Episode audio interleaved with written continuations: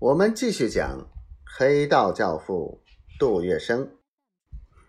杜月笙借富春楼老六的香闺设宴欢迎张大帅，总算是投人所好。他晓得张宗昌的脾气，又代为邀集花国的十大美人作陪。这一夜，由于主人殷勤，美女留情，使得张大帅手舞足蹈，乐不可支。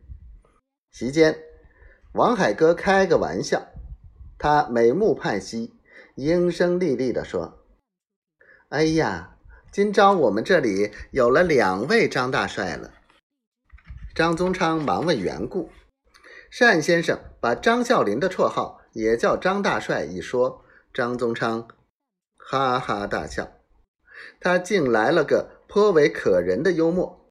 他说：“你是张大帅。”我是张小帅，张啸林不好意思，满脸通红的说：“大帅不要开玩笑，真的吗？”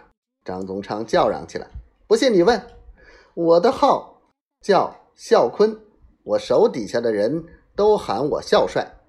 你们上海人说孝帅，可不就是小帅吗？”于是举座哄堂，但是。杜月笙翌日回家以后，说起这件事，他说：“别看张宗昌外貌像个粗人，他的肚皮里还不简单呢。”这一席盛宴一直吃到十点多钟，张宗昌赌性大发，麻将间里早已备下了赌具。大亨豪客陪着以红尾翠的张宗昌走到隔壁，怎么个打法呢？张啸林问：“自然是推牌九。”王海哥笑着说：“我对上海人把大牌九拆开来打，分为前后亮牌，而且还有什么轮流推几副的赌法，一点不熟啊。”那我们搓麻将吧。杜月笙忙打圆场说：“因此，杜月笙他们陪张大帅搓了一夜的麻将。”张宗昌在上海整整住了半个月。